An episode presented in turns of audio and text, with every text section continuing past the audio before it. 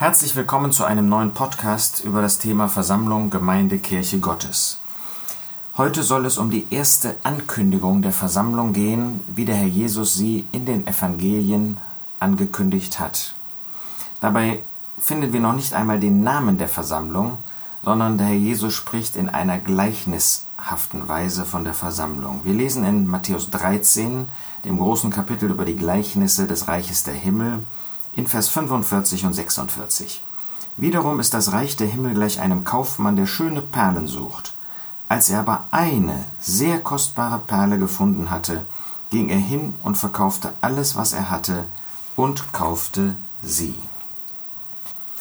Nun stellt sich zunächst einmal die Frage, warum können wir sagen, dass der Herr Jesus an dieser Stelle von der Versammlung spricht?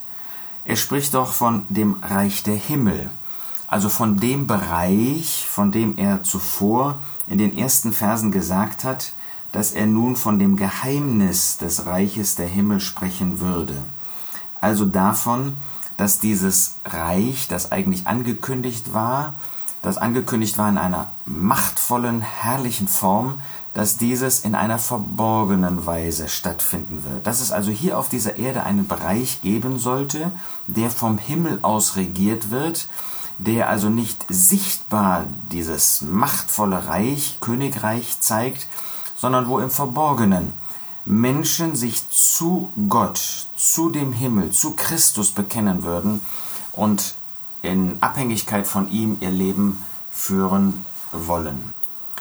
Im Blick auf diesen Bereich spricht der Herr Jesus von Gleichnissen. Er zeigt zuerst, dass es eine äußere Entwicklung geben wird in diesem Königreich, hier auf dieser Erde, in dieser verborgenen Form, und dass diese Entwicklung negativ ist.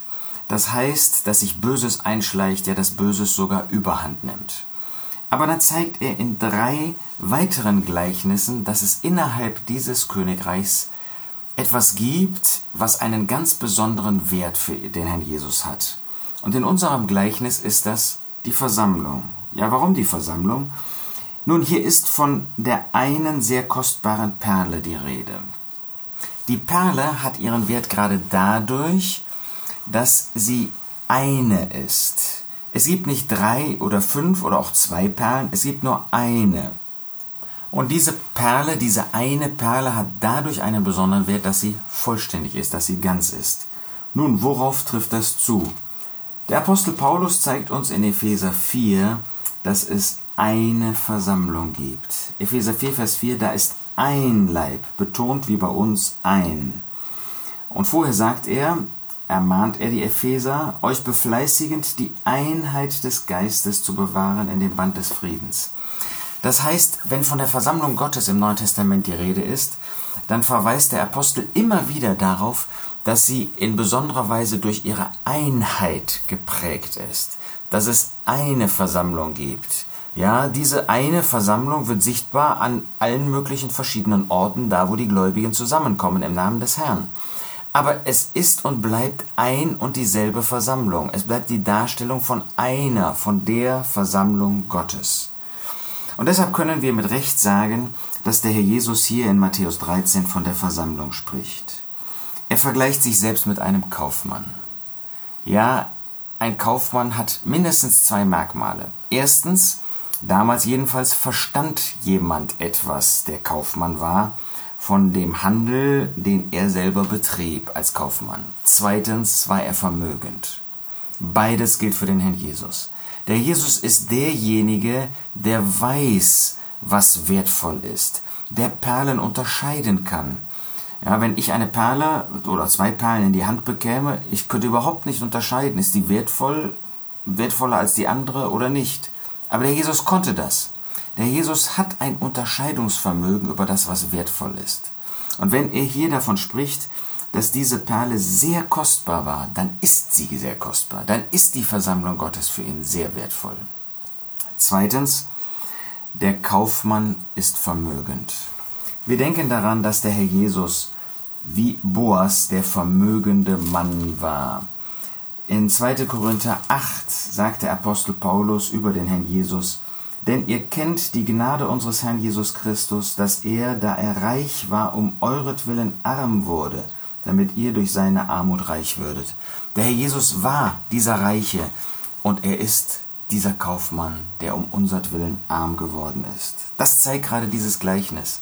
Dieses Gleichnis zeigt, wie wertvoll, wie kostbar diese Perle für den Herrn Jesus war, dass er bereit war, hinzugehen und alles zu verkaufen, was er hatte, um sie zu kaufen. Das spricht von dem Tod des Herrn Jesus. Erstens, er ging hin. Wo ging er hin? Er ging an das Kreuz von Golgatha, er starb.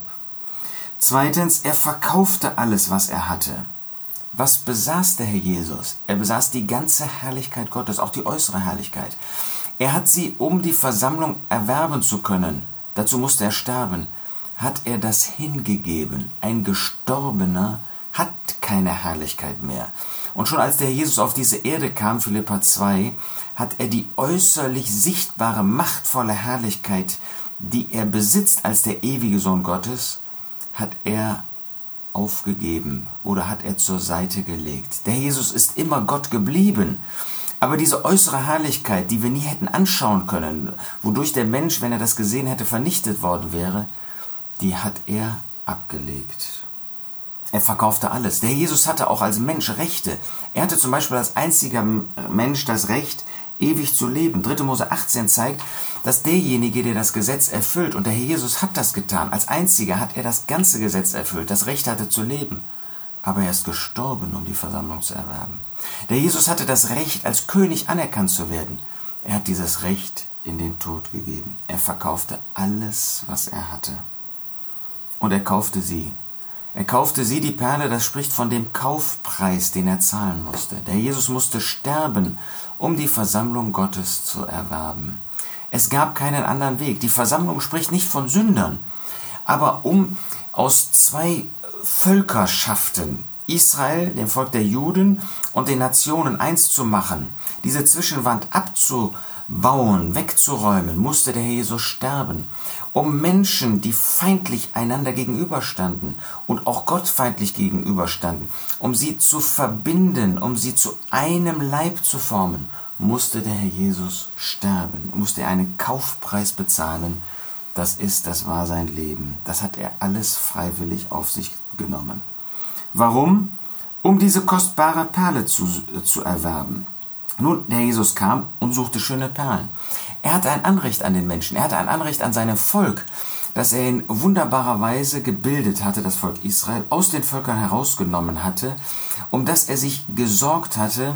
Da gibt es ein anderes Gleichnis in diesem Evangelium, was zeigt, wie er in Fürsorge einen Zaun um sie gebaut hat, wie er einen Turm gebaut hat, wie er das gepflegt hat. Und was war die Antwort? Sie haben ihn gehasst, sie haben ihn an das Kreuz gebracht.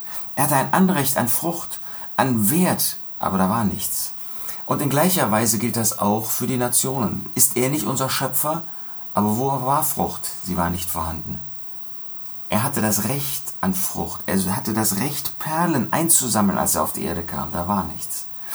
Und da hat er dann diese eine sehr kostbare Perle gefunden. Kannst du mir sagen, wo er sie gefunden hat? Die Versammlung gab es noch gar nicht. In einem späteren Abschnitt zeigt der Herr Jesus, dass er selbst die Versammlung erst bauen wird, und zwar damals noch in der Zukunftsform ausgesprochen. Die gab es nicht, aber er sah sie. Und er sah diese schöne, diese herrliche Perle. Kannst du das auch sehen? Wenn der Herr Jesus in der Versammlung diese einzigartigen Wert, diese wertvolle Perle sieht, dann dürfen, ja, dann sollen auch wir das sehen. Dann sollen wir auch Interesse haben an der Versammlung Gottes. Ist das wahr für dich, für mich? Dass wir wirklich Interesse haben an der Versammlung Gottes? Dass wir eine Wertschätzung haben für die Versammlung Gottes? Er sieht diese wertvolle Perle nicht nur damals, er sieht sie auch heute. Ja, es ist eine solche Zersplitterung unter den Gläubigen, aber er sieht, dass da immer noch diese eine Versammlung ist, geformt durch ihn selbst. Und auch wir dürfen, ja, wir sollen diesen Wert sehen. Eine Perle. Es gibt nur die eine Versammlung. Deshalb haben wir auch den Auftrag, die Einheit des Geistes zu verwirklichen. Deshalb können örtliche Versammlungen zusammenkommen, Gemeinden nicht im Widerspruch zueinander handeln, wenn sie das darstellen wollen, was hier über diese eine sehr wertvolle Perle gesagt wird. Und sie ist sehr kostbar. Das ist nicht nur irgendetwas Wertvolles. Ja, allein, dass es eine wirkliche Perle ist, ist schon wertvoll. Aber der Jesus fügt trotzdem noch einmal hinzu, sehr kostbar, sehr wertvoll. So wertvoll, dass er dafür gestorben ist. Wie wertvoll ist die Versammlung für dich? Bist du bereit, für die Versammlung deine Zeit, deine Energie hinzugeben, damit diese Versammlung auch wächst, erbaut wird, dass ihr geholfen wird durch Hilfeleistung und so weiter? Dem Herrn Jesus war das so viel wert, dass er sein Leben in den Tod ging. Und wie wird eine Perle gewonnen? Da ist die Perlmuschel. Und diese Perlmuschel bekommt eine Verletzung, vielleicht ein Sandkorn oder eine andere Verletzung. Und dann bildet sie das Perlmut. Wieder denken wir an den Herrn Jesus, der leiden musste, der sterben musste. Ja, diese Verwundung am Kreuz von Golgatha. Und dann bildete sich diese, dieses Perlmut, eine Schicht nach der anderen. So wie wir wissen, dass die Versammlung am Pfingsttag entstanden ist, Apostelgeschichte 2. Und da wurde die erste große Schicht gebildet, 3000 Menschen, die zum Glauben kamen. Und dann kamen andere Schichten hinzu. Bis heute, täglich werden Menschen zu der Versammlung hinzugefügt, weil sie sich bekehren und damit von Gott zu dieser Versammlung hinzugefügt werden.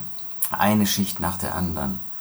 Aber Ausgangspunkt ist die Verwundung dieser Perlmuschel, dieses Todes des Herrn Jesus. Ja, um die Perle zu gewinnen, muss die Perlmuschel sterben. Um die Versammlung wirklich bilden zu können, musste der Herr Jesus sterben. Wunderbare Ankündigung der Versammlung. Sie zeigt uns denjenigen, der die Versammlung gegründet hat. Sie zeigt uns zweitens denjenigen, der für die Versammlung gestorben ist. Sie zeigt uns drittens den Wert, den die Versammlung für ihn hat. Und sie zeigt uns, wie er mit dieser Versammlung umgeht. Alles das spricht zu unseren Herzen. Und wir wollen, wie der Herr Jesus, eine wunderbare Wertschätzung für die Versammlung haben, wollen Gemeinschaft da haben mit ihm und ihm danken dafür, dass er sein Leben für die Versammlung in den Tod gegeben hat.